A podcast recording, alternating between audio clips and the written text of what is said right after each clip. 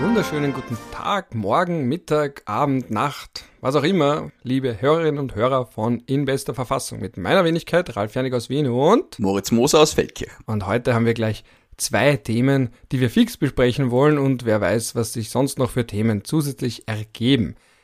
Das erste Thema ist die Impfpflicht, Impfherbst, Impfregeln 1G, 2G, 3G, für manche 4G und alles, was dazugehört. Also dieses Thema, das uns von Anfang dieses Podcasts an begleitet in der einen oder anderen Form. Und als zweites Thema sprechen wir ein wenig über Afghanistan und was Österreich denn mit diesem Land zu tun hat. Und zum Einstieg mal meine erste Frage an den Moritz. Eine klassische Ja-Nein-Frage, die du sicher nicht mit Ja oder Nein beantworten wirst.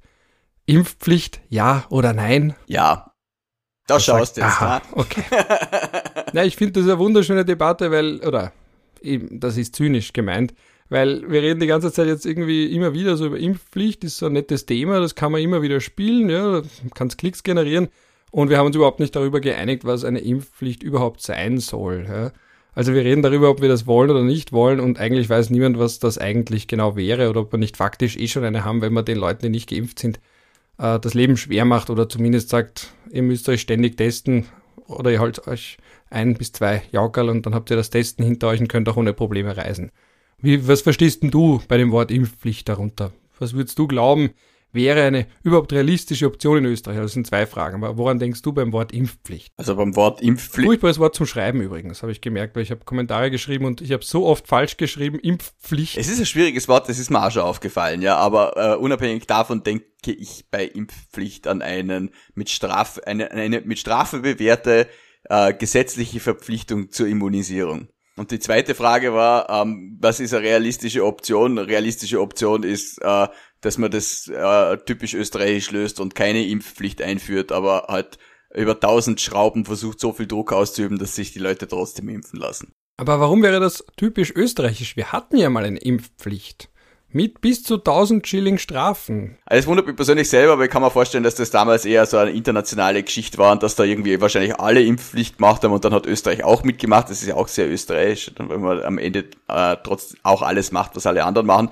Und es hat sich ja auch bewährt. Die äh, Pocken sind ausgestorben. Vielleicht waren die Leute damals weniger deppert, das glaube ich nicht, aber ich glaube, sie waren damals ein bisschen obrigkeitshöriger und das hat sich in diesem einen Punkt zumindest besser ausgewirkt, als es heutzutage der Fall ist. Ich glaube, wir haben sie auch abgeschafft, aufgrund nicht von internationalem Druck, aber weil man international zu dem Punkt gekommen ist, gesagt hat, gut, jetzt hat man die Pocken besiegt und jetzt ist es nicht mehr notwendig, überhaupt eine dahingehende Impfpflicht im Gesetz zu haben. Also es ist zumindest in die Richtung international konzertiert vonstatten gegangen.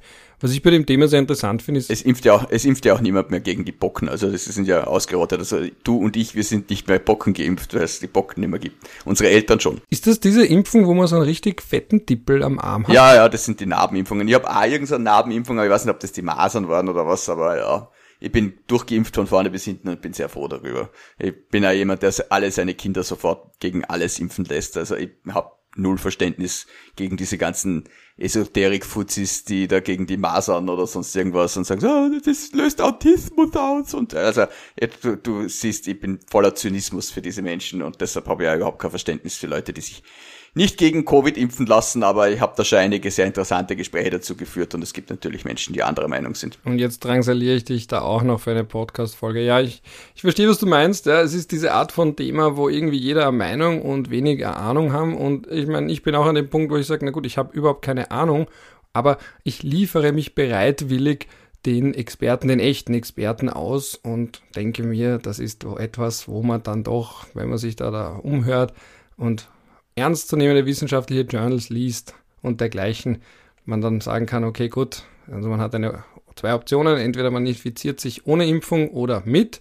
Und der Drosten hat ja jetzt auch vor kurzem für Aufsehen gesorgt, weil er gesagt hat, also jetzt könnten sich die Geimpften sogar ein- bis zweimal infizieren, weil dann wären sie noch robuster. Ja. Also das haben dann viele verstanden und gesagt, das ist ja viel zu früh für so eine Durchseuchung von den Geimpften, ja, aber ich weiß nicht, ich denke mir dann immer, man muss anerkennen, diese Grenzen des eigenen Wissens und gerade beim Thema Impfung erkenne ich die bereitwilligst an und liefere mich aus den echten Göttern in Weiß. Es gibt ja auch unechte Götter in Weiß. Es ist ja überall so in, in allen Wissenssparten und denke, in den Bereichen, wo du dich vielleicht besser auskennst, da gibt's ja auch Leute, von denen du weißt, die treten öffentlich als Experten auf und sind keine. Da gibt's ja massenweise Hinterhofjuristen, die immer irgendeinen Blödsinn behaupten und wenn sie dann irgendwann einmal zum Höchstgericht kommen, da immer glorios scheitern, teilweise nicht einmal da der, der Antrag überhaupt bearbeitet, sondern gleich äh, zurückgeschickt wird. Also sowas gibt's ja bei den bei den äh, Medizinern auch. Und dann ist die Frage, an wen hängt man sich an? Hängt man sich an diesen einen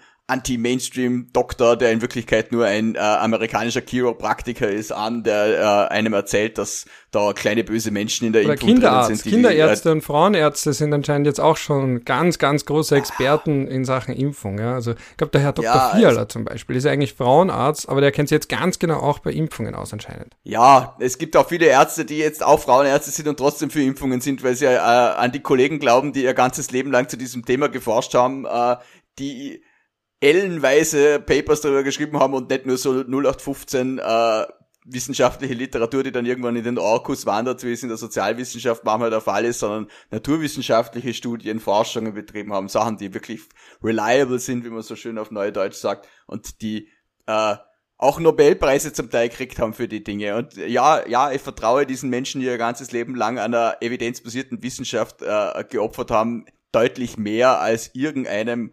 dahergelaufenen Typen, der vielleicht in seinem Leben zwei Fälle gesehen hat, die irgendwas anderes waren und dann sagt, na, das war wegen der Impfung. Das ist ja auch so ein Klassiker bei der Impfung so, ja, mein Nachbar hat drei Tage Husten gehabt nach der Impfung, das muss von der Impfung gewesen sein. Oder mein Nachbar ist, aber wenn er mit dem Auto gegen einen Laternenpfahl fährt, war das auch die Impfung. Also diese, diese persönliche Evidenz von, ich kenne einen Menschen, dem ist irgendwas passiert und so. Und also ich habe das auch schon gehört, mir hat jemand erzählt, der Nachbar hat ein Bein verloren durch Johnson Johnson. Habe ich gesagt, das ist ein anerkannter Impfschaden. Nein, es ist bestimmt so. Ich glaube das nicht, bevor es nicht ein anerkannter Impfschaden ist. Es gibt natürlich in den USA, glaube ich, ungefähr 100 Fälle, wo es wirklich so Thrombosenprobleme teilweise gegeben hat, wo man dann auch wirklich was machen hat müssen. Aber insgesamt ist es verschwindend. Und wie gesagt, die Gefahr der Krankheit ist größer als die Gefahr der Impfung. Aber lustigerweise sind die Leute, die alle sagen, ja, sie fürchten sich nicht vor der Krankheit, die fürchten sich vor der Impfung, obwohl die Impfung erwiesenermaßen wesentlich weniger schadhaft ist als die Krankheit. Und nicht nur wesentlich weniger schadhaft, sondern einen auch schützt.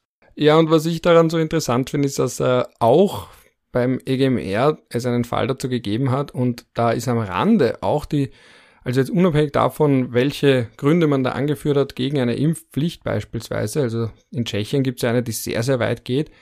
Und ein Punkt, der mir da besonders ins Auge gestochen ist, ist der, die Frage, ob das jetzt auch unter die Glaubens- und Gewissensfreiheit fällt. Ja, also ob man jetzt quasi konstruieren kann, eine Glaubensgemeinschaft von Menschen, die nicht an Impfen glauben oder Angst haben vor Impfungen oder eben darinter eine riesengroße Pharmaverschwörung sehen, das hat der EGMR dann natürlich jetzt, will ich sagen, weggewischt, aber er hat schon eindeutig gesagt, dass das jetzt auch nicht unter die Glaubens- und Gewissens- und Religionsfreiheit fällt. Also zumindest wenn man jetzt nicht eine Religion hat, die zusätzlich in irgendeiner Form ablesbar aus irgendwelchen alten Schriften sagt, man darf sich da nichts in den Körper spritzen lassen, sondern wenn man wirklich versucht, eine Art Religion zu machen aus dem Verweigern einer Impfung, dass das jetzt natürlich kein valides Argument ist. Also und dass man jetzt zum Beispiel sagt, dass man jetzt in seinem Recht auf Privatleben und Familienleben eingeschränkt wäre. Und mir ist der Punkt auch insofern wichtig, weil die Frau Guerrero, die ja in letzter Zeit äh, medial mehr hausiert denn je als eine der Freiheitskämpferinnen, weil sie kann ja gut reden, aber sie sagt halt oft einfach, und das muss man so deutlich sagen, einfach ein Blödsinn. Also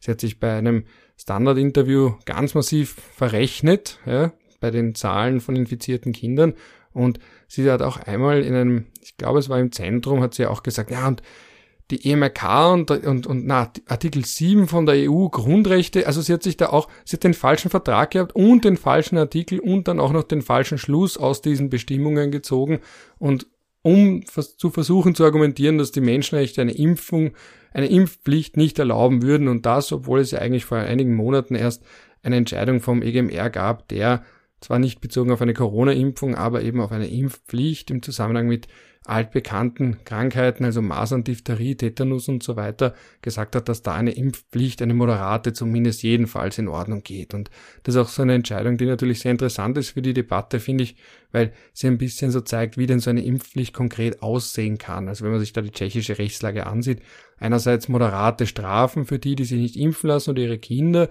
und andererseits, dass die Kinder nicht in die Vorschule und in den Kindergarten gehen dürfen, aber in die Volksschule dann doch. Also sie werden nicht so weit ausgeschlossen von der vom Zugang zu Schulbildung. Also es sind so moderate Sanktionen, aber es ist jetzt nicht so, dass man da ich meine, bei diesen Demos gibt es ja Leute, die tragen einen Judenstern und da steht dann drauf ungeimpft. Ja, also das, das ist ein anderes Malheur unserer Zeit, ja. Ja, also aber man hat, das sind ja diese einfach diese Psychoten, die dann halt einfach glauben, sie müssen sich jetzt da selber in eine Opferrolle hineindrängen. Die gibt's ja leider Gottes auf allen Seiten in verschiedener Intensität. Ähm, aber grundsätzlich wird, glaube ich, sehr häufig auch die Impfpflicht mit einem Impfzwang verwechselt. Das ist natürlich äh, ähm, der Eskalation der Worte geschuldet. Das hört man ja immer wieder. Ich denke immer noch gerne an die die ORF-Zwangsgebühr, die GIS, das verwenden ja alle, auch äh, von den Neos abwärts und ich war immer sehr gegen diesen Begriff, weil es halt einfach keine Zwangsgebühr ist. Zwang ist dann, äh, äh wann Zwang angewendet wird, aber eine Pflicht ist was anderes. Eine Pflicht ist teilweise mit Zwang bewährt, aber mit verschiedenen Zwängen bei, und auch die Impfpflicht, die wir hatten damals die, äh, mit den Bocken, das war auch keine, keine, äh, kein Impfzwang, sondern wenn du den nicht impfen hast lassen, hast du 1000 Schilling Strafe zahlt oder was auch immer und dann war die Sache erledigt. Ja, ist, kein Arzt gekommen hat die äh, mit allen Vieren auf ein Folterbett gespannt und die eine Jaukerleine druckt. Also das ist halt die Vorstellung, die diese, und ich sag's noch einmal, Psychoten dann wirklich oft haben, die sich halt dann hinstellen und äh, die wildesten Fantasien dahin träumen und ja, sich halt auch darüber definieren, diese, diese Widerständigkeit ist ja, ist ja Teil ihrer Persönlichkeit. Das ist ja, wir leben ja in einem Zeitalter, wo wirklich, soll ich sagen, Dinge, die eigentlich psychische Krankheiten sind und teilweise auch wirklich arg und man müsste die Menschen behandeln und dann wird das aber so gesehen, als wäre das irgendein ein, ein aufregendes Persönlichkeitsmerkmal und das ist es halt einfach nicht. Diese Leute sind halt einfach entweder dumm und im schlimmsten Fall krank. Ja, es will jeder ein Freiheitskämpfer sein, aber das auf die einfache Tour. Also jeder möchte gegen irgendwas ankämpfen, jeder möchte eine Diktatur, gegen die man dann kämpft. Ja? Also äh, jeder möchte irgendwie kämpfen gegen das Corona-Regime, den Corona-Wahnsinn. Und was ich dabei so schade finde, aber ist, ist dass natürlich die Debatten, die ehrlich geführt werden müssen, untergehen. Ja, also wenn jetzt ein Till Schweiger, ja, und es ist jetzt nur ein aktuelles Beispiel, irgendwie sagt er in diesem einen Werbespot, ja, das sind, man nimmt uns die Grundrechte und die kann man uns ja gar nicht nehmen. Und wo ich mir dann denke, na gut, irgendwo ist eine juristische Nuance, zu sagen, na, die Grundrechte werden nicht genommen, sie werden nur eingeschränkt, sie gelten nicht absolut, nur die wenigsten gelten absolut, also Folterverbot, Sklavereiverbot, Verbot von Völkermord und dergleichen. Aber Du hast kein absolutes Recht auf Privatsphäre. Du hast kein absolutes Recht, dich überall hin jederzeit hinbewegen zu können. Du hast kein absolutes Recht darauf, eine Demonstration ohne jedwede Auflagen überall und zu jeder Zeit abhalten zu können. Ja, aber das verstehen viele Leute nicht. Die verstehen einfach nicht, dass Grundrechte immer eine Abwägungsfrage sind und es eben, wie du so richtig sagst, äh, äh kaum absolute Grundrechte gibt. Die kommen immer daher und sagen, das ist ein Grundrecht, ist ein Menschenrecht, ist unverletzlich. Lustigerweise dann immer die, die dann halt so sagen, ja, na, äh, Flüchtlinge an der Grenze erschießen, aber äh, wenn ein Arzt mich impft, dann ist das ein, ein Verbrechen. Also man hat dann immer so eine gewisse Schnittmenge zwischen den äh, einen Verrückten und den anderen Verrückten. Aber ja, es gibt kein Grundrecht, das mich davor schützt, äh, ähm, dass jemand in meinen Körper eingreift. Auch nur, ich denke mal, es gibt eine eigene Fass Verfassungsbestimmung, die es ermöglicht, Menschen Blut abzunehmen, wenn sie äh, äh, unter Drogeneinfluss oder besoffen mit dem Auto fahren. Das wissen auch wenige, aber das ist möglich. Und da kann man einen festschnallen und einen Blut abnehmen. Also das wird, und da, darüber denkt ja bei der Impfung niemand nach und das ist auch nichts, wo ich jetzt dafür wäre, das wäre mir auch zu drastisch. Aber wenn die Leute halt herumlaufen und sagen, das geht ja alles nicht, dann sollten sie sich mal anschauen, was schon alles geht und das ist meist in manchen Fällen dann wirklich mehr als das, was diskutiert wird. Ja, man könnte ja sagen, dass es zumindest ein gestiegenes Interesse an Grundrechten der Menschen gibt, aber es ist halt natürlich ein sehr inkonsequentes und ein sehr pauschales. Ja. Also wenn ich jetzt da sehe, dass die Leute auf einmal entdecken, dass sie überhaupt Grundrechte haben und wie die ausgestaltet sind, aber es ist halt so eine selektive Grundrechtswahrnehmung, ja. Also ich möchte tun, was ich will. So kommt mir das vor, ja. Das Interesse an den Grundrechten ist dasselbe wie das Interesse an der Medizin. Man nimmt sich das heraus, was der eigenen Weltanschauung entspricht und dann pfeift man das nach draußen ohne irgendeine Reflexion. Also die Leute, die halt diesen Pseudoärzten folgen, die da sagen so, naja, man fällt alle, im September sterben alle, die geimpft sind. Das sind auch die, die sagen so, ja, die äh, äh, Corona-Geschichten sind alle illegal. Ich mein, wir haben es ja auch gesehen auf, auf Social Media, wo dann die Leute alle kommen und sagen so, ja, der Verfassungsgerichtshof hat das alles aufgehoben und das wird nirgendwo berichtet. Ich habe tatsächlich einen Fall gehabt, das war ein, ein offensichtlich älterer Herr, der Massen-E-Mails an alle möglichen Medien geschrieben hat und dann so gesagt hat, so ja, ähm, es ist ja Wahnsinn, er muss sich jetzt in den sogenannten alternativen Medien informieren, weil niemand schreibt darüber, wie hochgradig illegal diese ganzen Corona-Verordnungen alle waren und der Verfassungsgerichtshof hat das ja alles aufgehoben und wie kann denn das sein, dass das in keiner Zeitung steht? Und ich habe mir dann wirklich mal wieder überwunden, weil als Medienmensch kriegt man relativ viele solche E-Mails, aber ich mir gedacht, gut, dem schreibe ich zurück, vielleicht ist ihm noch zu helfen. Und es war ihm tatsächlich zu helfen. Ich habe ihm dann gesagt, so ja, bitte da Artikel 1, 2, 3, wo das besprochen wurde. Das hat er noch nicht gekannt und war dann aber, äh, ja, eh sehr höflich. Und ich habe ihm dann auch dringend abgeraten, sich von diesen äh, ähm, Pseudo-Leuten beraten zu lassen, die halt in der Gegend herumlaufen und sagen, ja, der VfGH hat das alles aufgehoben und Ding und Dang. Und ich habe ihm dann halt erklärt, naja, in den meisten dieser Fälle hat der Verfassungsgerichtshof das aufgehoben, weil die Verordnungen unzureichend dokumentiert waren, also weil nicht ersichtlich war, wie die Willensbildung des Verordnungsgebers vonstatten gegangen ist. Und das ist jetzt natürlich auch kein schöner Grund, warum etwas aufgehoben wird, aber es ist der VfGH, der nicht hergegangen und hat gesagt, so na, äh, eine Maske ist ein Verbrechen gegen äh, die persönliche Freiheit und bla bla, also wie die das halt verkaufen, oder? Weil es, und dann hat das ja auch nicht aufgehoben, sondern hat in den aller, aller, allermeisten Fällen dann halt rückwirkend festgestellt, dass die entsprechenden Bestimmungen gesetzwidrig waren. Oder verfassungswidrig, je nachdem halt. Aber das ist halt auch ein, ein, ein, ein Unterschied und das wird da alles nicht transportiert von diesen Menschen, die diese Dinge halt einfach in ihre, ihr Kanonenrohr der Argumentation laden und auf ihre Gegner schießen, ohne dass sie selber wirklich verstehen, was sie da als Munition verwenden. Ja, also der, der Verfassungsgerichtshof wird da auch sehr stark instrumentalisiert, ne? Also eben dieses selektive Lesen und sagen, ja, der hat alles aufgehoben und das heißt dann nicht, dass aber alle nachfolgenden Gesetzesmaßnahmen oder eben Verordnungen damit auch automatisch ungültig sind. Und das ist aber eine Form von Abstraktion und Intensität in der Debatte, die sehr schwer ist. Ja, also ich, ich würde mir da auch schwer tun, das alles nachzuvollziehen. Und das ist halt die Frage, die wir uns stellen müssen, permanent. Und wie macht man das nachvollziehbar oder muss man es überhaupt nachvollziehbar machen? Das ist die andere Frage, der andere Ansatz zu sagen, na gut, ist ja wurscht, wenn es die Leute nicht verstehen. Ne? Man muss es schon nachvollziehbar machen, aber es gibt halt so ein, Grund, ein Grundmisstrauen gegenüber dem sogenannten Establishment, wo man halt dann einfach sagt, denen glaube ich gar nichts mehr. Und es gibt halt nicht diese graduelle Kritik mehr oder Kritikfähigkeit mehr, wo man dann halt sagt, so ja, naja, das ist dieses Medium, das hat diesen Hintergrund, da schaue ich mir das noch eher an und so, aber die Leute haben ja oft auch die Zeit nicht. Die haben halt ein Medium, dem sie vertrauen und ein Medium, dem sie überhaupt nicht vertrauen und dann kommen halt auch eben selektive Geschichten raus diesen, diesen differenzierten Medienkonsum, den, den hat ja kaum jemand und die Frage ist auch, ob man den den Leuten auch zumuten kann. Das Problem ist halt einfach, dass man einfach Institutionen nicht mehr glaubt. Und äh, die Institutionen haben zum Teil schon sehr gut selber dafür gesorgt, dass dem so ist, aber die, die, das Ergebnis ist halt einfach katastrophal, weil jetzt halt lieber jemand der Tante Emma auf Facebook glaubt, als dem ORF im Internet. Und natürlich hat der ORF auch schon Sachen berichtet, die einfach nicht gestimmt haben, aber im Großen und Ganzen liegt der ORF halt einfach richtiger als die Tante Emma im Internet.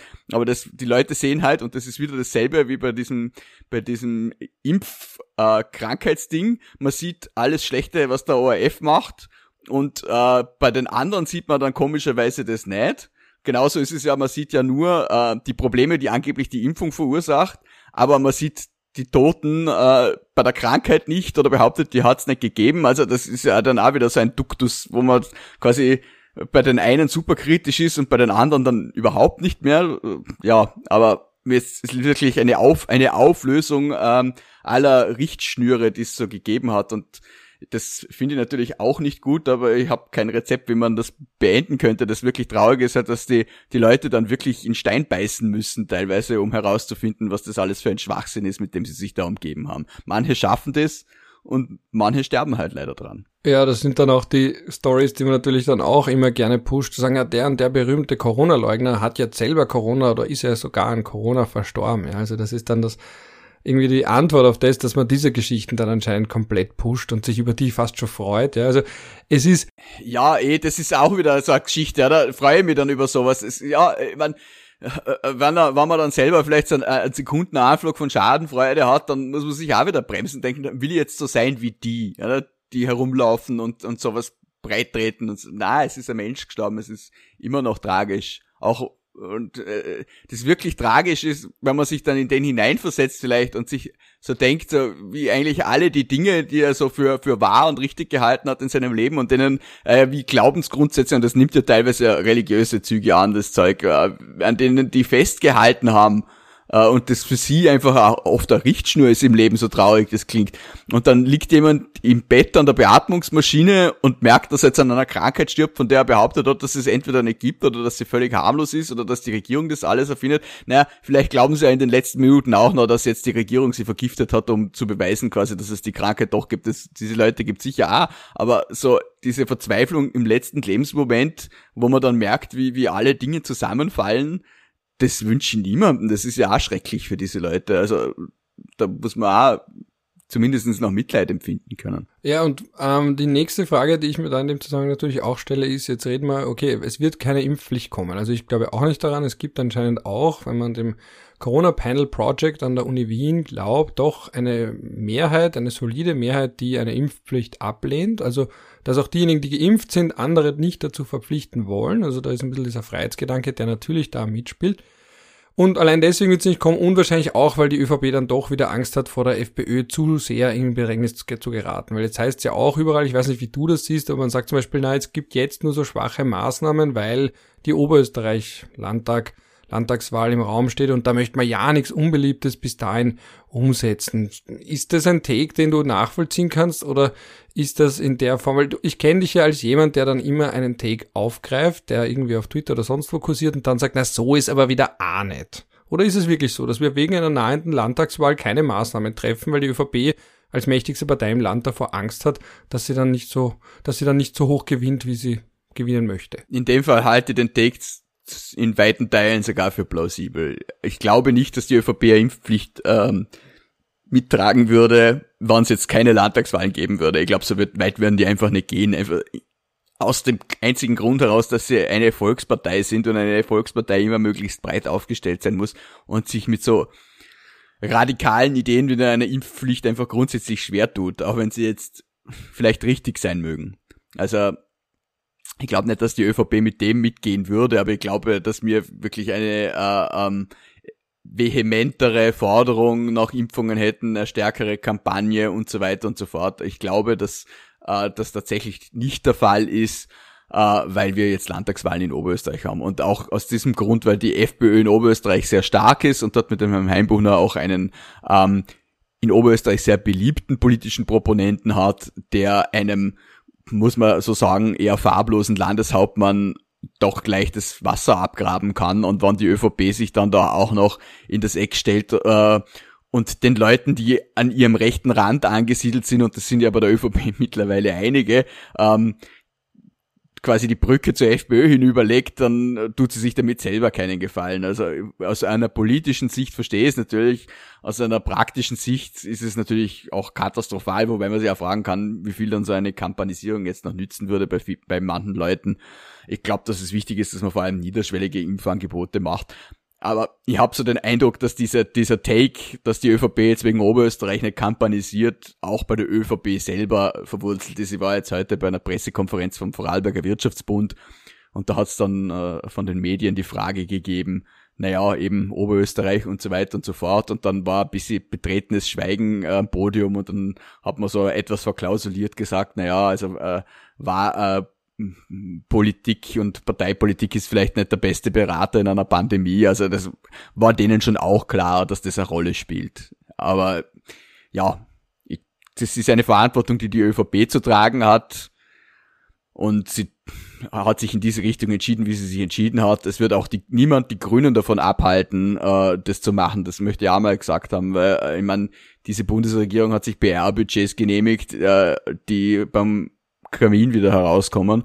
Und äh, die Grünen sind gerade die, die am wenigsten inserieren. Da hätte man vielleicht ein bisschen Geld auf die Seite legen können für, für eine Impfkampagne für den Herbst. Also das ist jetzt nicht eine Verantwortung, die man nur der ÖVP zuschieben kann, weil das verantwortliche Ressort ist immer noch äh, das Gesundheitsministerium. Ja, Impfkampagnen, das ist auch sowas, was ich selber kaum mitbekomme, was ich als begeisterter Radio Wien mitbekommen, Hörer mitbekommen habe, ist dieses Kind, das irgendwas sagt, dass es bald wieder endlich die Oma sehen kann mit der Impfung, aber ansonsten hätte ich davon wenig mitbekommen. Und die niederschwelligen Angebote, also da war ich einmal, habe ich gefragt, den Prater bei dem, also gut, das ist natürlich unfair, das war glaube ich um drei Uhr am Nachmittag und habe gefragt, wie viele Leute sie hatten. Und der Herr dort hat mir gesagt, ja, ja, nicht mal ganz zehn, also was auch immer das genau heißt, ich glaube, er wollte halt irgendwie verdeutlichen, dass es zumindest nicht zweistellig ist, die von 11 bis 15 Uhr, natürlich, es war auch untertags, aber es war auch nicht so, dass der Prater komplett menschenleer gewesen wäre. Also dieses... Wir haben, wir haben in Vorarlberg letzte, wir, haben, wir hatten in Vorarlberg letzte Woche einen Tag, an dem ein einziger Mensch in ganz Vorarlberg erst geimpft worden ist. Einer.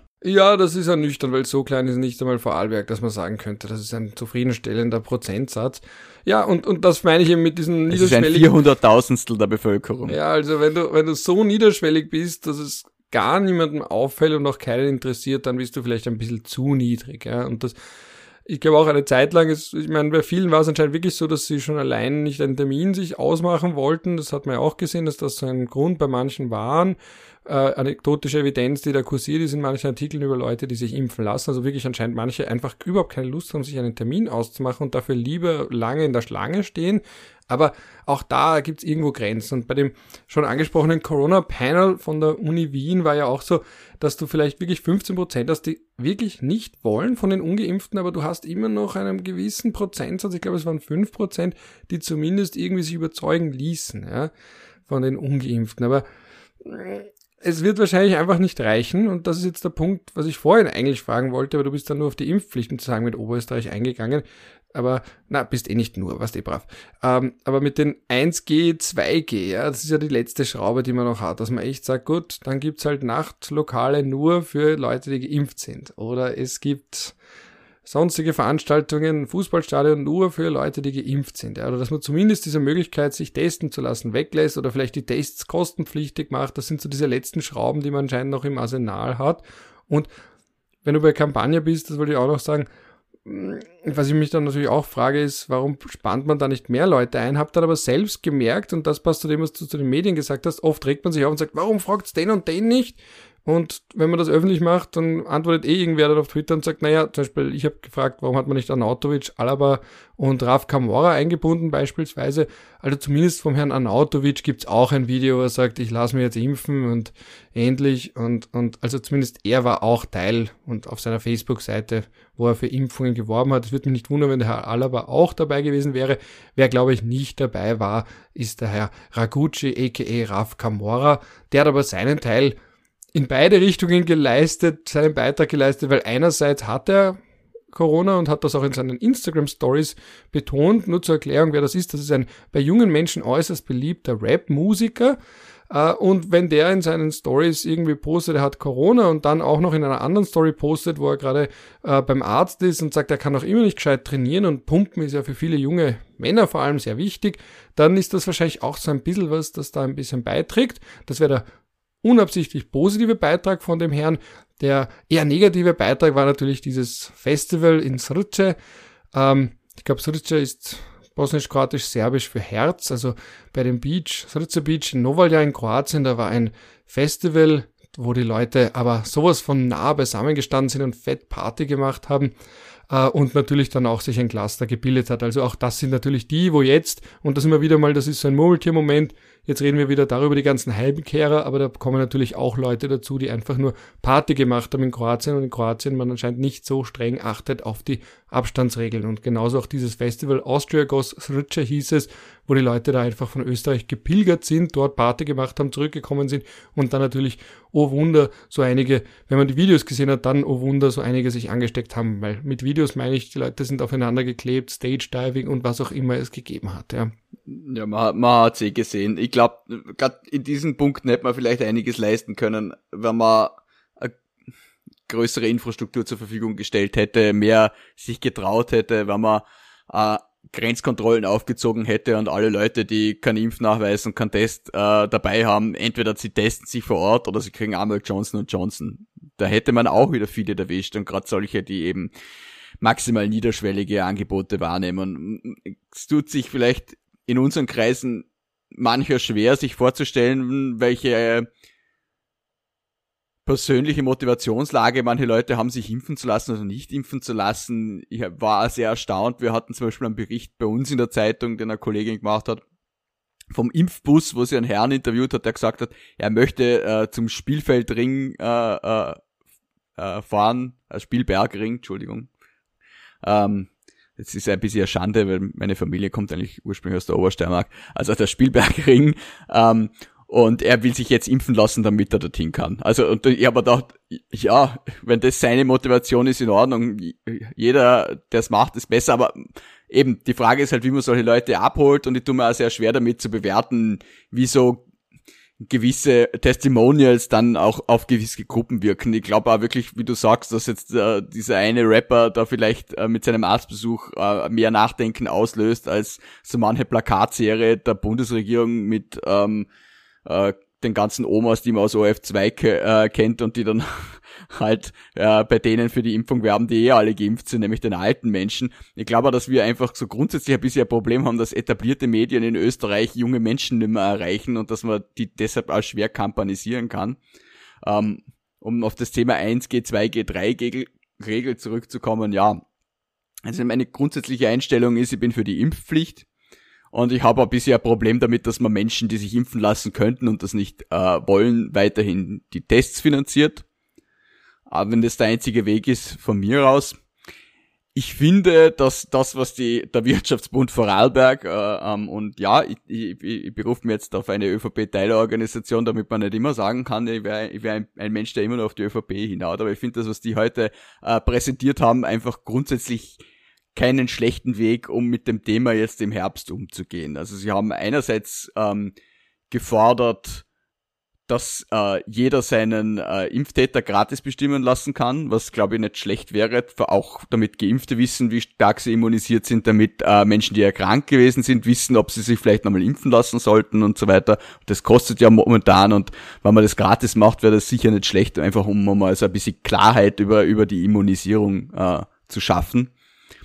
Dann haben sie gefordert, dass äh, das PCR-Testwesen ausgedehnt wird äh, und haben da sehr lobend Wien erwähnt. Da habe ich auch kurz geschluckt, weil dass der Wirtschaftsbund einmal das rote Wien lobt, aber ja, von Vorarlberg aus ist das möglich. Und dann haben sie gefordert, dass es äh, getrennte Inzidenzen für Geimpfte und Nicht-Geimpfte gibt.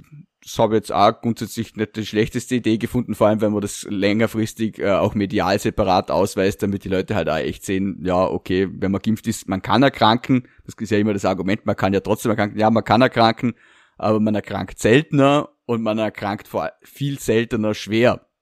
Ja.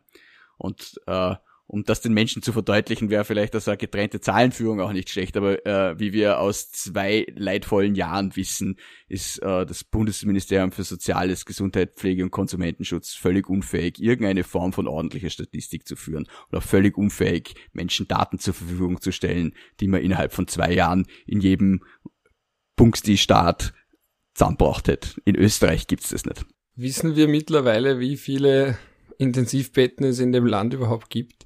Weil äh, das letzte, was ich noch gesehen habe, war das ja der, ich glaube, es war der Jakob Winter für ein Profil, er durchtelefoniert hat, um rauszufinden, wie viele auf den Intensivstationen überhaupt Ungeimpfte sind, weil das natürlich auch nicht zentral verfügbar war. Und da war er der Erste, der, also das Profil war das Erste, der gesagt hat, Moment einmal, die ganzen Leute auf den Intensivstationen wegen Corona sind so gut wie alle sind ungeimpfte Menschen. Ja, also das sind ja Zahlen, die sind nicht ganz irrelevant. Ja, man hätte sich das auch denken können vom internationalen Vergleich her. Ja, aber natürlich hätte man das für Österreich auch gern, aber wie gesagt, wir haben keine Fähigkeit zur Statistik. Da kann man sich jetzt natürlich auf das dezentrale Gesundheitssystem rausreden und sagen, die Länder, die Länder, die Länder, wann der Bund ihnen das anbietet. Äh, und gerade jetzt in der Krise, wenn man da Gesetzesänderung gemacht hätte, die Länder müssen das liefern. Also nichts für ungut, das wäre alles irgendwie machbar gewesen. Aber die Daten waren ihnen einfach wurscht, sie waren zu sehr damit beschäftigt, irgendwie Politik zu machen und die halt auch eher so halbseiten gut und man sieht halt immer wieder die Menschen, die sich bemühen dahinter und die tun einem auch leid, aber es ist insgesamt halt einfach eine Katastrophe. Ich denke mal,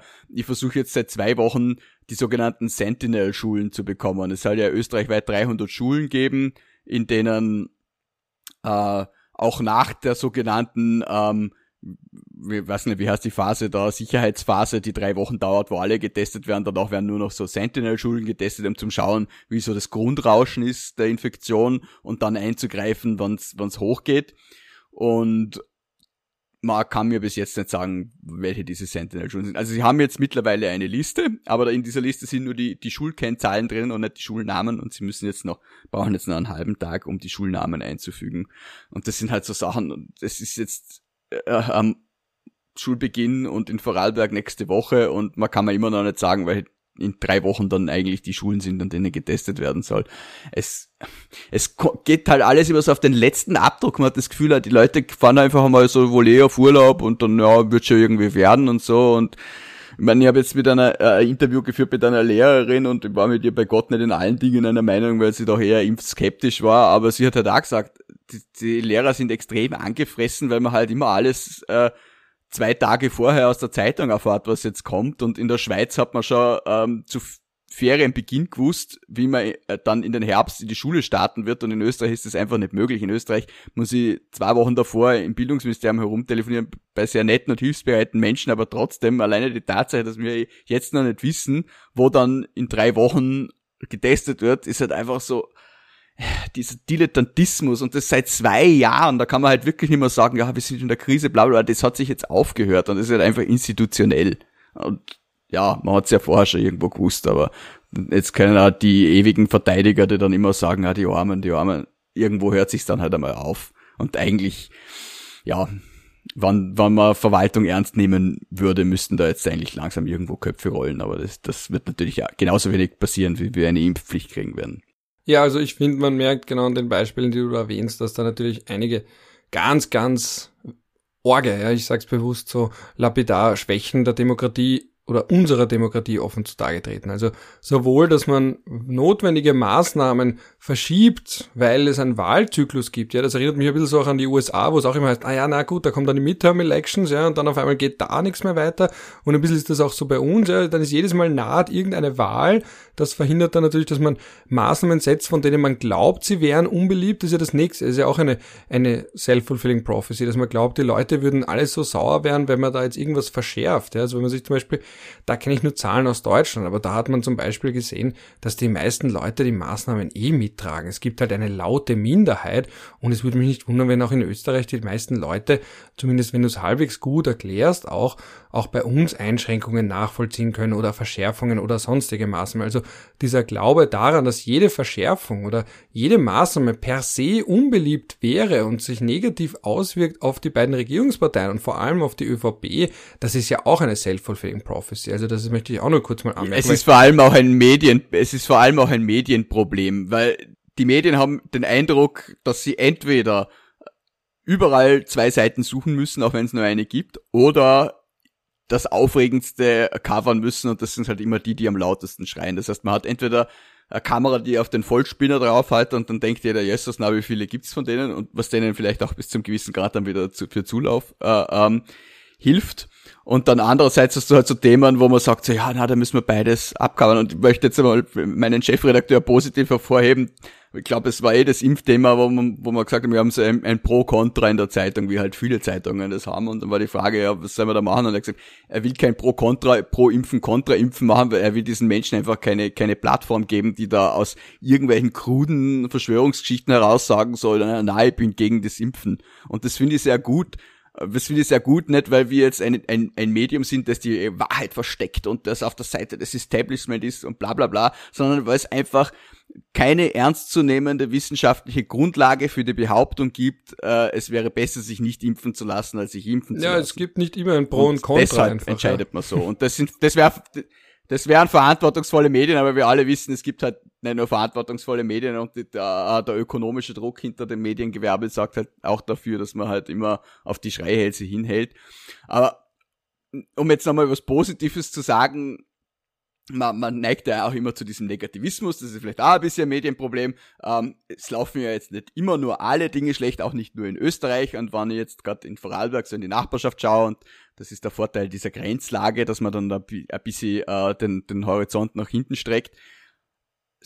Ich glaube, wir haben eine sehr gute Entscheidung getroffen, dass wir mit der 3G-Regel in die Öffnung gestartet sind. Das ist etwas, was man der Bundesregierung wirklich zugute halten muss. Also eine positive Erwähnung für die Regierung.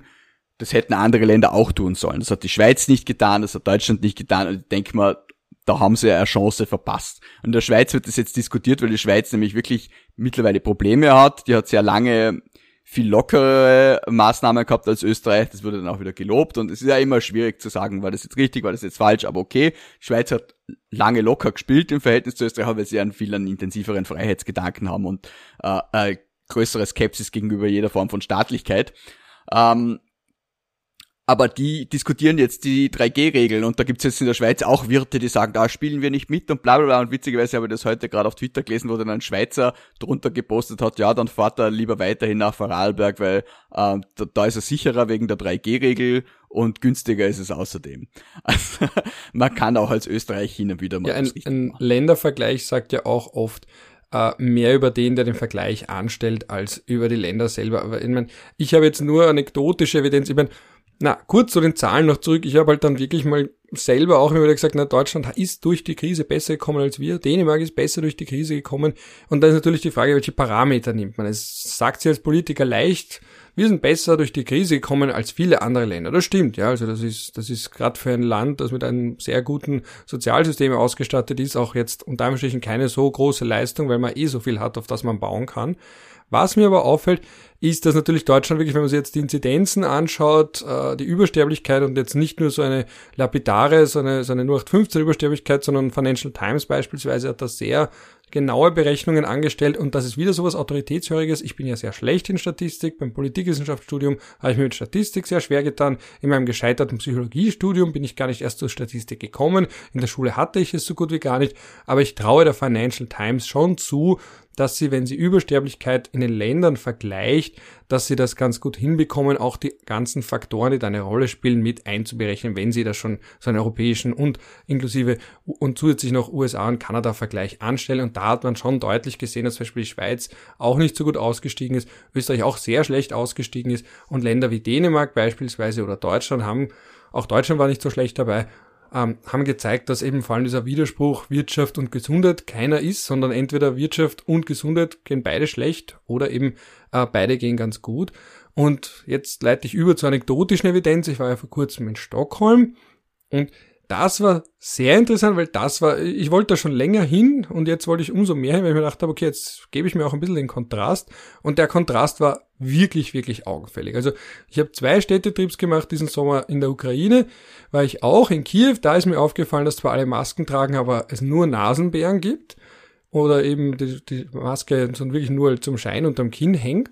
Und in Stockholm, die pfeifen einfach komplett auf die Maske. Ja, also auch interessant, wirklich andere Welt. Also da hat man immer einen Touristen daran erkannt, das sind die Letzten, die noch irgendwo eine Maske tragen. Man kommt sich dann auch wirklich ein bisschen komisch vor oder eben vielleicht so, wie man früher gesprochen hat über chinesische Touristen oder Touristen aus äh, südostasiatischen Ländern. Man sagt, ah, sie tragen alle Maske. Man ist dann wirklich eine, eine Ausnahmeerscheinung im aber jetzt nicht im positiven oder auch nicht im negativen Sinn, sondern man ist einfach in einer, man kommt aus einer anderen Welt dann nach Schweden und da habe ich da wirklich dann schon gemerkt, dieses auch in den Bars und sonst wo, nicht, dass ich jetzt so großartig durch Bars getourt wäre, aber man merkt einfach, dort wurde das von Anfang an anders. Natürlich nicht. Na, dazu bin ich schon zu alt und, und, und außerdem ist es verdammt teuer, das auch nur kurz als Randbemerkung, vor allem die alkoholischen Getränke. Fahr mal nach Norwegen. Ja, ja, das merkt man schon und das Bier hat nur 3,5 Prozent, das hat ich, irgendwelche Die Norweger fahren nach Schweden. Ja, Eben, und, und, und die Schweden fahren dann wieder woanders. Ja, man darf, ja, sie haben, sie haben ein Alkoholmonopol, ein staatliches, und man darf äh, Alkohol nur bis zum gewissen äh, Prozent 3,5 in den normalen in den normalen Geschäften verkaufen und darüber hinaus, ich weiß nicht, wie es in Schweden heißt, in Norwegen heißt es Wien-Monopole und im Wien-Monopole kriegt man dann halt die höherprozentigen Sachen und es ist auch in den Geschäften, glaube ich, so, dass man dann ab einer gewissen Uhrzeit nichts mehr kaufen darf, um das Binge-Drinking zu verhindern, also man muss quasi immer stocken, damit man was äh, äh, lagert hat, das ist halt Skandinavien. Und hat da übrigens auch auf Einfluss aufs Unionsrecht gehabt, wo die dann beigetreten sind. Aber ähm, bevor wir zu weit abschweifen, lass uns vielleicht zu unserem zweiten Tagesthema Ich wollte aber nur kurz beim Alkohol, noch, wenn wir schon bei Alkohol sind, einen, einen kleinen letzten Punkt einfließen lassen.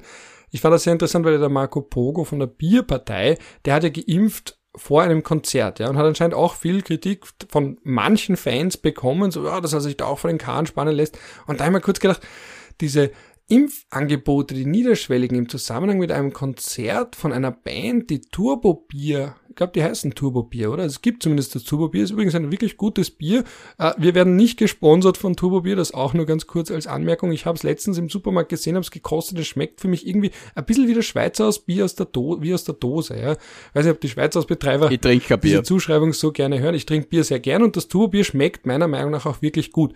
Jedenfalls bei so einer Band, die so eine Ausrichtung hat, einen politischen Frontmann, der äh, mit der einerseits für Gesundheit und Impfen eintritt, andererseits den Alkohol Alkoholkonsum so propagiert, auch so ein interessanter Widerspruch.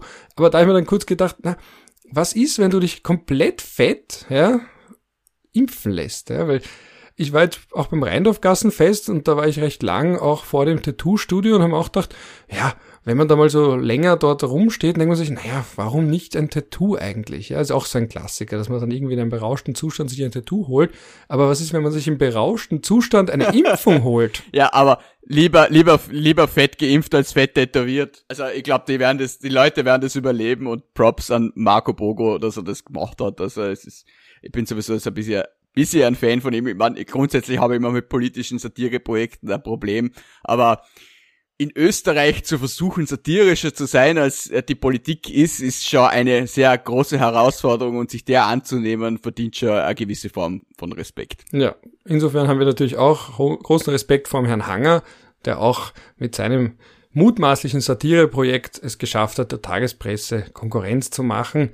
Auch eine sehr interessante Causa. Warten auf das Höchstgericht. Ja, aber zumindest wurde die Klage angenommen, auch wenn das großteils natürlich ein wahrscheinlich ein Formalakt war. Ja, aber das man hätte ja, zurückschmeißen es ein Formalakt. Das, also Ralf, nix für ungut, das weißt du genauso gut wie ich. Ja, sie, die hätten es fix zurückgeschmissen, wenn sie irgendwas gefunden hätten. Also insofern hat die Tagespresse sicher einen guten Anwalt engagiert, aber war mal etwas äh, äh formfehlerfrei macht, das ist mir dann, schon klar, ja, aber dann wird's nicht, dann wird's nicht zurückgewiesen. Ja, eh, aber ich, wir sollten jetzt nicht diese, diese Ding befeuern, so Klage angeben. Das ist ungefähr so wie äh, diese Aktimel-Werbung. So wurde beim Gesundheitsministerium eingereicht und amtlich bestätigt. Also, äh, ja, nur weil ein Stempel drauf ist, das dass tun da wir eh ein, nicht. eingelangt ist, heißt das nicht.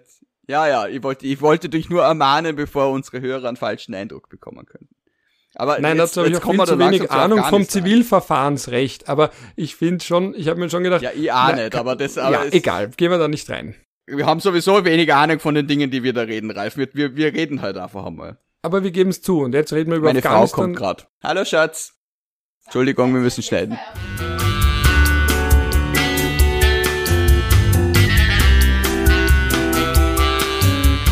Ja, dann noch ein paar Worte zu Afghanistan, bevor wir uns dort verheddern im Zivilprozessrecht und so weiter, weil ich wirklich, wo ich wirklich, da war ich auch in der Prüfung ganz, ganz schlecht. Ich mein, ein Dreier war es, aber, aber auch beim Lernen, da war ich sehr unwillig mit der Resi Rechberger im Motorbuch, kann mich noch gut erinnern und das war so trocken.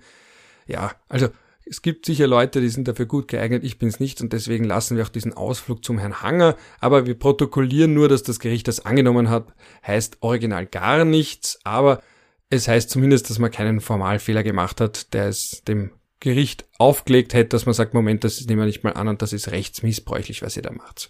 Gut. Aber bevor wir zu lange über den Herrn Hanger sprechen, weil das ist ja auch ein Teil der Strategie, dass man über ihn spricht und nicht über Herrn Kurz oder Herrn Blümel oder sonst wen von der ÖVP. Das ist ja, glaube ich, seine Funktion in dem ganzen Medientheater. Der zweite große Punkt, A wie Afghanistan. Ja, das ist ja jetzt wieder ein ernsteres Thema. Ähm, weil das war ja jetzt relativ lang im News Cycle. Mittlerweile verschwindet es auch langsam, es fadet so aus. Genau das, was ja auch viele zynische Beobachter gesagt haben. Jetzt reden wir ein paar Tage, jetzt schauen die ganze Welt ein paar Tage darauf, was da passiert, welche Länder überhaupt bereit sind, wen aufzunehmen, welche Länder es nicht sind. Und dann wird es wieder keinen interessieren. Und das ist sehr interessant, weil jetzt sind wir genau an dem Punkt. Jetzt ist Afghanistan so ein bisschen weniger interessant für Österreich. Es wird natürlich auch wieder aufflackern, aber jetzt im Moment ist es schon wieder nicht Thema, weil wie wir besprochen haben, worüber reden wir, da war es ja gerade noch Thema und jetzt merke ich gerade, ja, Afghanistan, das ist jetzt irgendwie schon ein bisschen wieder verschwunden, ja, weil kurz war ja auch die Kritik am Bundesheer manche kritisiert, dass sie da jetzt nicht mit Spezialoperationen das Jagdkommando, das mythologisierte Jagdkommando einfliegen lassen, dass die da die Leute rausholen wie in einem Actionfilm.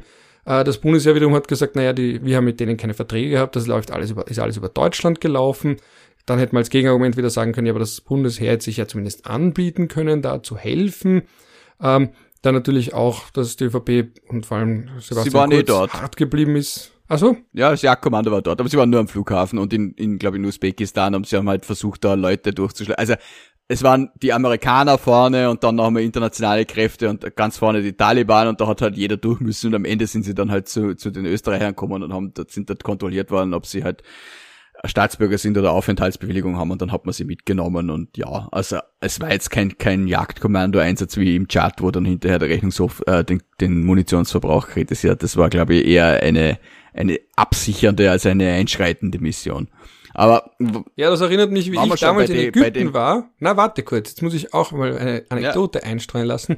Als ich im Jahr 2011 in Ägypten war und in die Revolution hineingekommen bin, da war auch das Jagdkommando am Flugfeld und da war aber so ruhig am Flughafen, dass es dann natürlich ein bisschen deplatziert gewirkt hat, aber natürlich better safe than sorry. Was ich damals aber mitbekommen habe, ist, wie enorm schwer das ist, eigene Staatsbürger aus nicht ausreisen soll, auszuschiffen quasi oder auszufliegen, weil die haben nicht mal gewusst, dass wir überhaupt im Land sind. Wir waren individuelle Rucksacktouristen. Dann haben die gesagt, suchen Sie sich eine große Gruppe, weil für uns zwei können die sowieso nichts tun. Da habe ich eine Telefonrechnung gehabt von 500 Euro. Ich habe dann damals A1 geschrieben, dass ich ein armer Student bin, ob man mir da nicht was nachlassen kann. Ich bin in die Revolution geraten und musste halt leider die österreichische Botschaft in Kairo anrufen, um irgendwie aus dem Land zu kommen, weil keiner wusste, was passiert da jetzt. Kommt da jetzt ein Bürgerkrieg in Ägypten? Da wird mal eben ein Regime gestürzt. Das, Hosni Mubarak war damals 19 1981 bis 2011, also 30 Jahre im Amt. Das ist ja jetzt nicht nix. Da gab es auch ein paar brenzlige Situationen.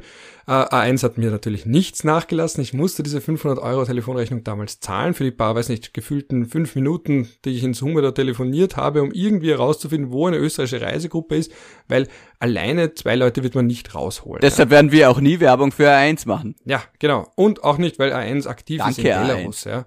Das, das auch nur ganz kurz. Ja. Also auch in Belarus eure Rolle. Uns fällt das schon auf, was ihr da macht, dass ihr da auf Geheiß von Lukaschenko das Internet abdreht. Und ihr könnt auch nicht sagen, na andere würden das ja auch machen. Ja, das kann schon sein, aber ihr seid halt die, die das aktiv abdrehen, weil ihr vor Ort seid.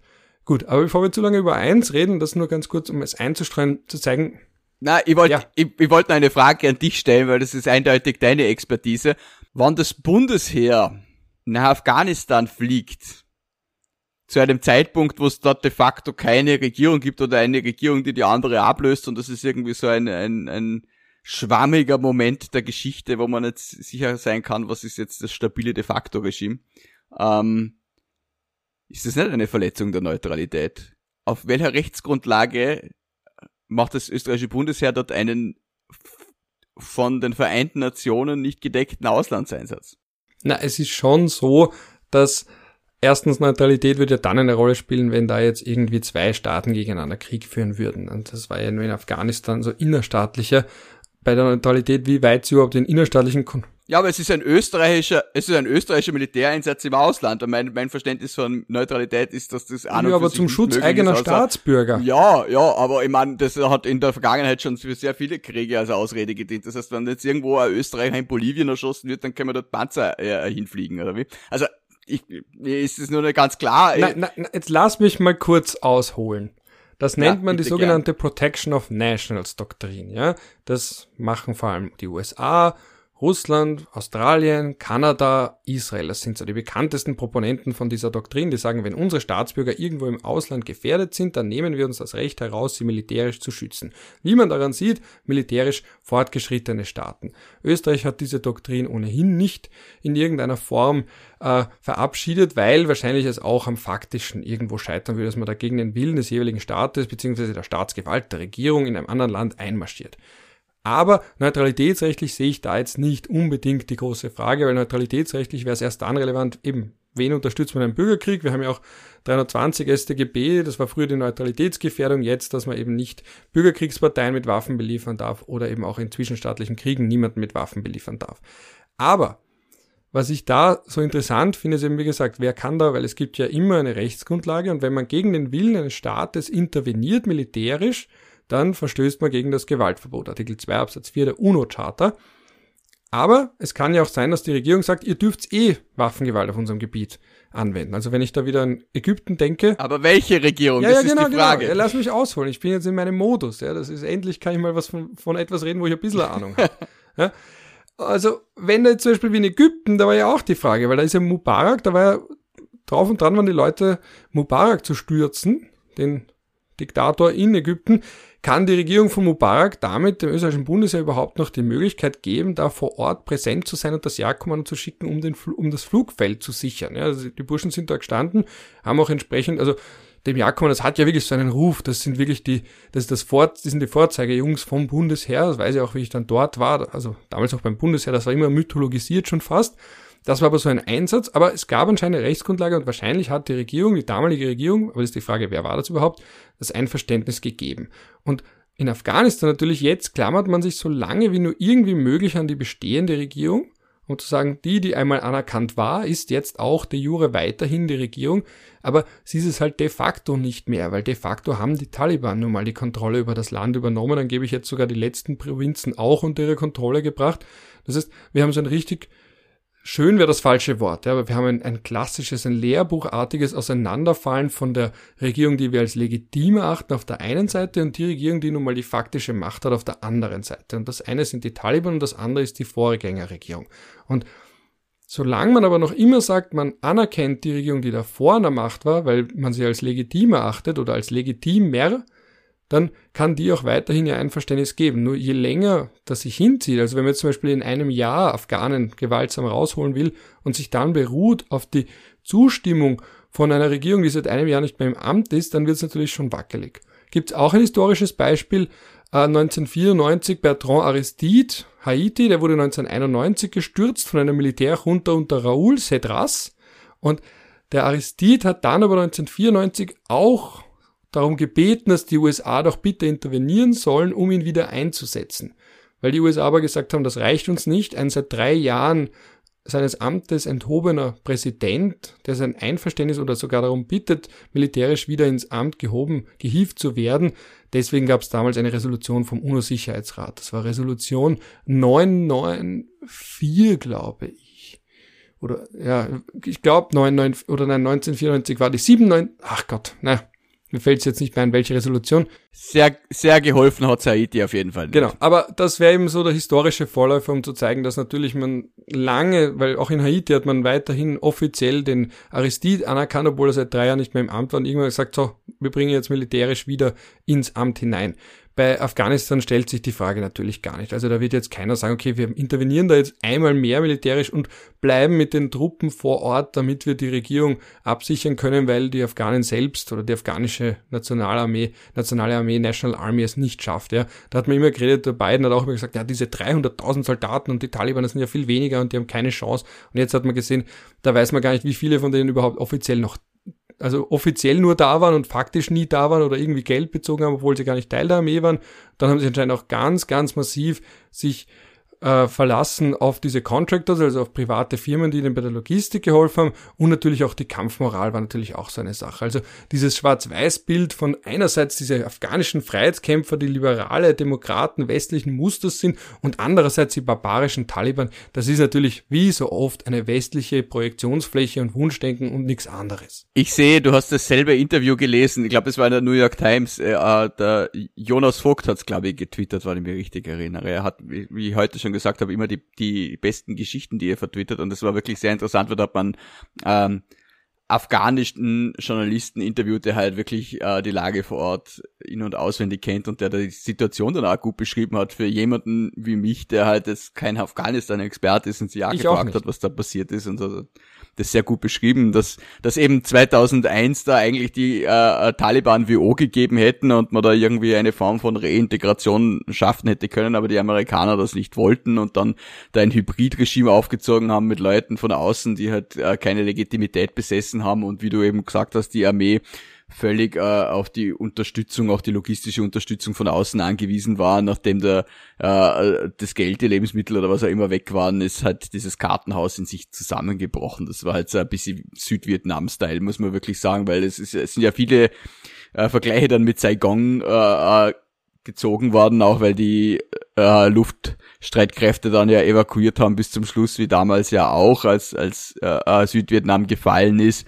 Wobei man sagen kann, da ist es in Kabul ein bisschen länger und vielleicht trotz des Chaos dezent professioneller abgegangen. Also auch, naja gut, okay, das sind auch die Leute vom Flugzeug gefallen. Also das mit dem professionell, mit dem professioneller nehme ich zurück. Ja, man bemüht dann natürlich immer diese historischen Parallelen, ja. Ja, aber es hat, es hat meiner Meinung nach jetzt nicht, nicht so viel also es ist jetzt nicht so unrecht gezogen worden, die Parallele, weil du eben dieses Regime hast, das ein, ein eine völlige Retorte ist, die von außen aufgestülpt wird und die halt von der, nicht nur von der äußeren Finanzierung, sondern auch von, von der äußeren Logistik und abhängt und von der Tatsache, dass jeder weiß, okay, die werden gestützt, weil die Amerikaner im Land sind und sobald das weg ist, werden die Karten neu gemischt und dann fällt es plötzlich zusammen, obwohl die, wie gesagt, eben die bessere äh, Ausgangslage hätten, aber wenn halt die Moral fehlt ist, und das Geld fehlt und die äh, die Unterstützung fehlt, dann äh, ist das alles relativ. Ja, und interessant ist dann natürlich auch, schafft eine Taliban, die natürlich, Guerilla-Kampf ist das eine, Kampf gegen eine bestehende Staatsgewalt das eine, und das andere ist natürlich dann selbst Staatsgewalt und staatliche Verantwortung zu übernehmen. Und das scheint jetzt ein bisschen so das, äh, das Wunschdenken zu sein, diese zivilisierende Wirkung von Macht. Also wenn man mal an der Macht ist, dass man gewisse Zugeständnisse machen muss, sowohl nach außen, also gegenüber anderen Staaten und allen voran den USA, als auch nach innen, weil eben kein Volk komplett gegen den eigenen Willen regiert werden kann. Ja, also das sind so diese zwei Gründe, warum man hofft, dass die Taliban ein bisschen zivilisierter sein könnten. Und da ist natürlich ganz, ganz viel Wunschdenken auch dabei. Ja. Also die wissen ja mittlerweile auch schon, was wir hören wollen. Also wenn ich da in der Bildzeitung oder der Kronenzeitung Interviews mit irgendwelchen Taliban-Sprechern, ja, unter Anführungsstrichen Sprechern lese und die sagen dann, ja, na klar nehmen wir eure Kriminellen zurück. Ja. Und dann hast du auf einmal, weiß ich, der Fredel oder wer auch immer, der sagt, ja, so ist nicht alles schlecht mit den Taliban. Ja. Die nehmen wenigstens die Leute zurück. Also die wissen schon auch, was gut ankommt ankommt ja, eh. in, im Diskurs, ja, weil genau das ist Europas Hauptinteresse, ist ja, mittlerweile Flüchtlinge, Flüchtlinge, Flüchtlinge und Abgelehnte, Abgelehnte, Abgelehnte ja. und Migranten und überhaupt, ja. Die, die, Taliban sind ein furchtbares Regime, aber man, man, man wird nicht äh, davor zurückschrecken, mit ihnen zusammenzuarbeiten. Und man darf sich natürlich auch fragen, ähm, Warum arbeiten wir mit den Händeabhackern in Saudi-Arabien zusammen und mit den Händeabhackern in Afghanistan nicht? Oder? Weil die einen Öl haben und die anderen nicht. Ja, weil sie schon länger an der Macht sind, ja. Das ist die normative Kraft des Faktischen auch. Ja, natürlich ist es Establishment. Und wenn jetzt die, Af die, die Taliban vor 20 Jahren nicht gestürzt worden wären, wird man mit ihnen jetzt noch so vertrauensvoll zusammenarbeiten wie damals auch, weil ich kann mich, ich meine, ich war damals jetzt 14, aber ich könnte mich nicht erinnern, ähm, dass die äh, Taliban äh, international meine, geächtet bis zu einem gewissen Grad vielleicht, aber äh, das war jetzt nicht so, als hätte man die isoliert wie Nordkorea. Also ja, offiziell geächtet waren sie, weil es haben sie nur drei Staaten wirklich anerkannt. Ja, also die Ächtung, aber die Frage ist halt genau, was, wie weit reicht eine Ächtung? Ja, und ich meine, es gab ein Sanktionsregime ab 1999.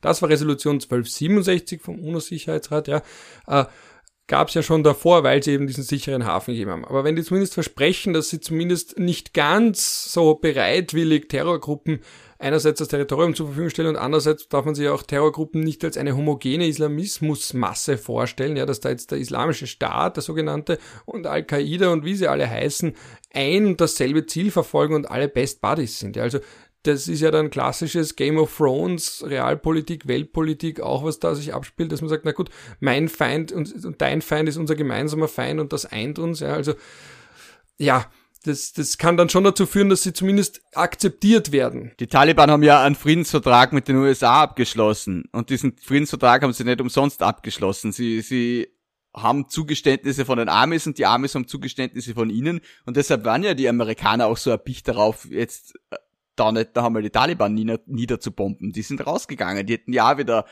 zumindest mit Luftunterstützung reingehen können und so. Das wollten sie nicht. Sie haben mit den Taliban, ich nehme mal stark an, den Deal, dass sie Al-Qaida nicht unterstützen werden und gegen den IS kämpfen und das reicht den Amis mittlerweile. So absurd die ganze Geschichte ist. Ne? Und zur Not kann man aus US-amerikanischer Sicht auch einfach Drohnenangriffe ausführen. Ja, also die sind ja mittlerweile auch so ein, wenn nicht symbolisches Mittel, aber zumindest ein Mittel, das man sagen kann, na gut, man gibt das Land ja nicht komplett auf. Und dann hat man einen Signature Strike oder man sucht sich jemanden auf der Liste aus. Ja? Die theoretische ja, Lufthoheit.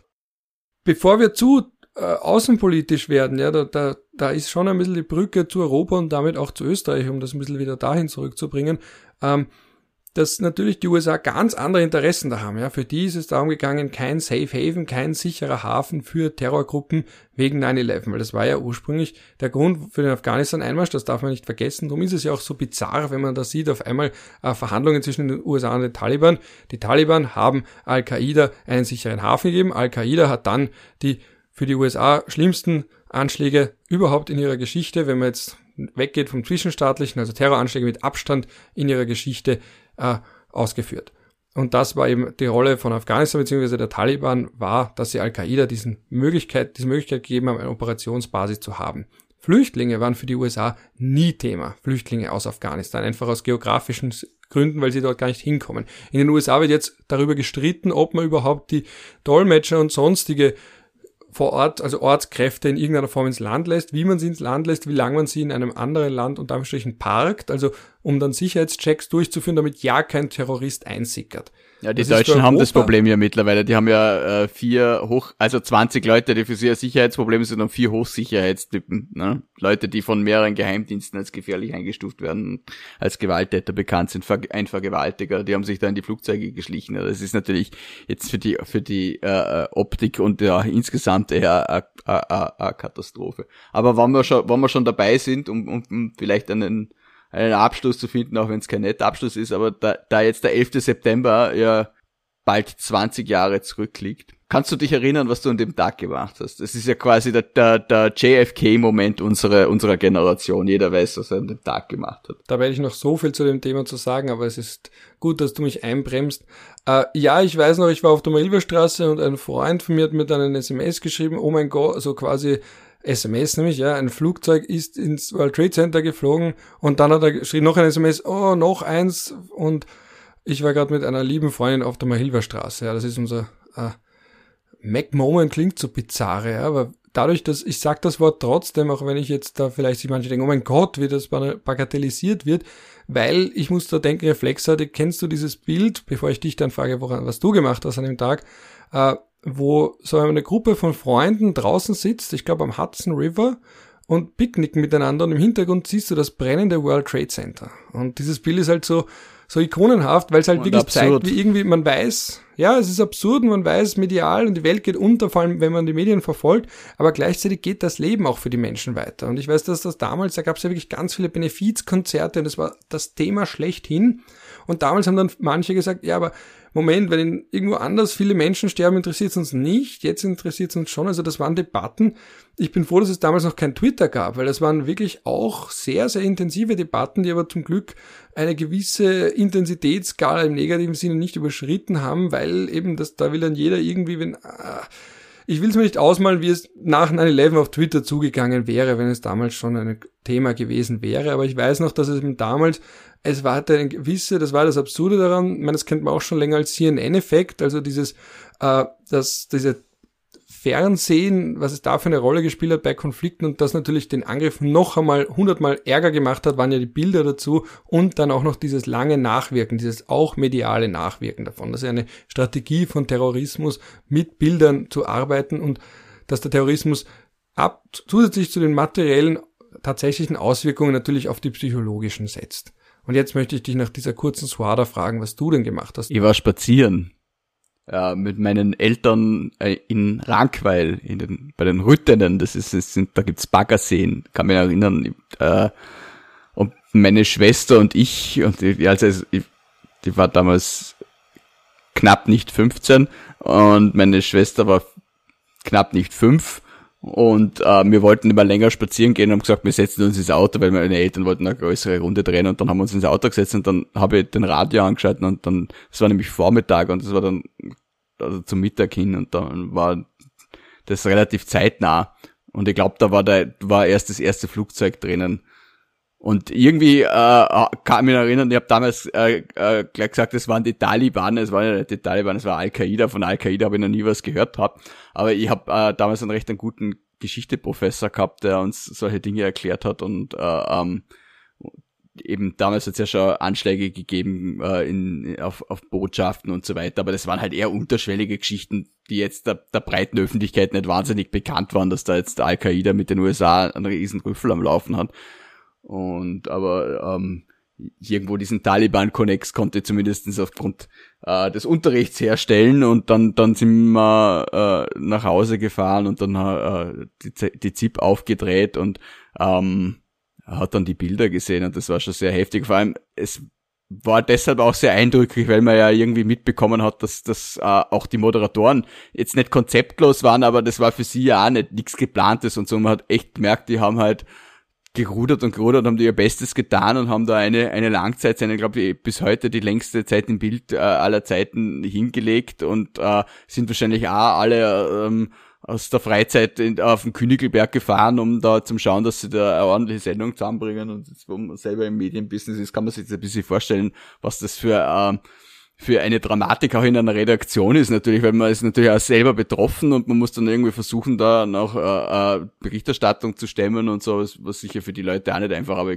es ist mir sehr eindrücklich, wie da die Zettel geflogen sind in der Zeit im Bild, ja, an das erinnere ich mich noch. Ja, eben, und ich finde es aus heutiger Sicht manchmal interessant, äh, wie wenig gefühlt man jetzt drüber redet, weil für mich ist es wahrscheinlich für unsere Generation das einschneidende außenpolitische Ereignis, äh, das auch die Nachwirkungen ja bis heute spürbar sind. Eben, also jetzt Afghanistan spüren wir. Es gibt wir. ja viele junge Leute, die sich schon immer daran erinnern können. Das ist ja das Absurde. Denkt man, Mhm. das, man trifft ja, es gibt 21-Jährige, das war zu ihr, zum Zeitpunkt ihrer Geburt. äh, Also das ist äh, eben, und das ist genauso absurd wie jetzt für, für ältere Menschen damals wahrscheinlich so, wenn wir mal die irgendwas erzählt haben, was für sie gang und gäbe war, und mir so, ja, tut uns leid, also Mauerfall, also ja, nicht wirklich, aber das ist halt jetzt, jetzt sind wir die Alten, bis zu einem gewissen Grad. Oder am, am Weg dorthin zu den Alten zu werden, genau. Ja, also es ist eben, das ist auch im Hörsaal frage ich manchmal, ob man von 9-11, was man da für einen Bezug hat und so weiter. Und da merke ich, dass der Emotionalisierungsgrad natürlich ein geringerer ist, wenn man davon gelesen hat.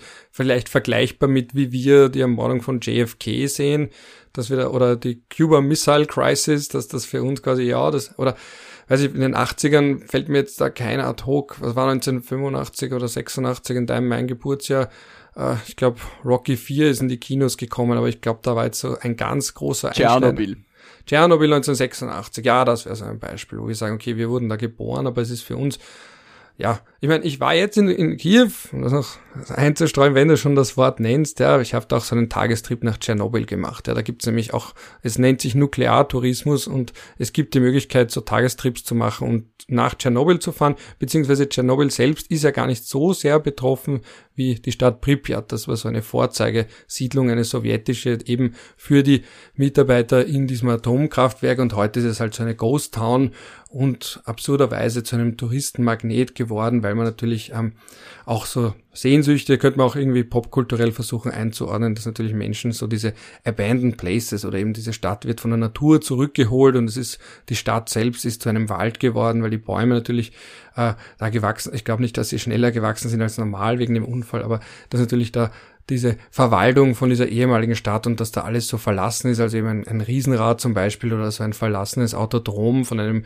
äh, Park, von einem äh, Freizeitpark, der aber eh nie in Betrieb genommen wurde. Und das hat man natürlich dann so eindrucksvolle Bilder von einer verlassenen Stadt. Ja, und das ist jetzt eine Tourismusform. Man kennt diese dystopischen Bilder aus, aus, Zei aus Zeitschriften. Ja. Ralf, bevor wir, be bevor wir, bevor wir äh, langsam Fahrt werden, womit ich nicht sagen will, dass deine Ausführungen Fahrt sind, aber ich habe letztens äh, in Graz einen jungen Herrn getroffen, der gesagt hat, unser Podcast ist sehr interessant, aber machen wir ein bisschen Fahrt. Und ich habe mich dann mit ihm darauf geeinigt, dass deine Teile Fahrt sind, aber es stimmt natürlich nicht, ich bin ein bisschen böse. Props an den jungen Herrn, der unseren Podcast hört, hoffentlich bis jetzt, und Props an dich, weil de, de, deine Geschichten natürlich auch immer sehr interessant sind.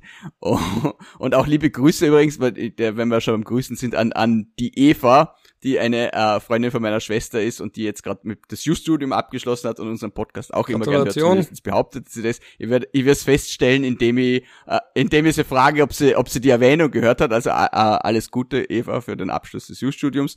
Ähm, hast du noch irgendwelche Leute zu Nein, das grüßen? darfst du nicht so fragen. Du musst fragen, ob, ob sie das gehört hat, was am Ende vorgekommen ist, weil sonst kann sie einfach nur Ja sagen. Das ist, das ist taktisch ganz, ganz falsch. Ja, okay, ja. Und das mit dem Pfad, erstens, niemand wird gezwungen, diesen Podcast zu hören. Niemand wird gezwungen, diesen Podcast zu finanzieren. Wir sind unabhängig von Regierungsinseraten und sämtlichen anderen öffentlichen Forderungen. Und das ist auch der Punkt, wo ich jetzt ganz am Ende nochmal sage, wir freuen uns natürlich immer über finanzielle Unterstützung. Wir wissen, wer ihr seid. Wir haben manche Unterstützer.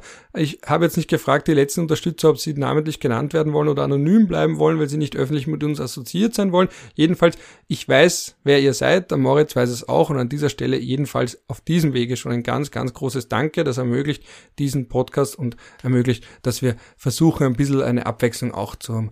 Äh, Abwechslung zu Medien, Einheitsbrei wäre wär blöd ausgedrückt, aber das wird zumindest, das ist auch wieder so phrasenhaft. Ja, genau. Ja, ja, wir können jetzt einen Anti-Corona-Podcast aufmachen, da haben wir sicher mehr Hörer und machen mehr Kohle damit. Wenn du das beabsichtigt hast, war das der richtige Schlusssatz. Nein, ein Nerd-Podcast, dass es auch für diesen einen kleinen Platz gibt und da danke ich auch den Unterstützern, die da einen kleinen Anteil daran haben, aber einen wichtigen Anteil daran haben. Vielen, vielen Dank. Gut. Es ist vollbracht. Es ist vollbracht. O Trost vor die gekränkte Seele.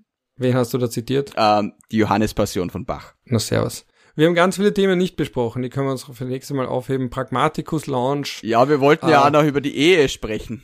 Ja, über die Ehe und die Entwicklung der Ehe, aber nachdem meine Theorie, dass der Kanzler noch diesen Sommer überraschenderweise heiratet, jetzt wo der Sommer nicht mehr ganz so lange dauert, äh, vielleicht doch in sich zusammenfällt, ist natürlich auch dieses Thema in sich zusammengefallen. Aber wer weiß, September gibt's ja auch noch. Gut. Dann einen schönen Abend für alle da draußen oder einen schönen Tag, einen schönen Rest vom Tag, eine schöne Nacht, was auch immer. Du sagst immer Bussi Baba, was sage ich über Ciao? Ein wienerisches Ciao und Pussy Baba aus Feldkirch. Wunderbar.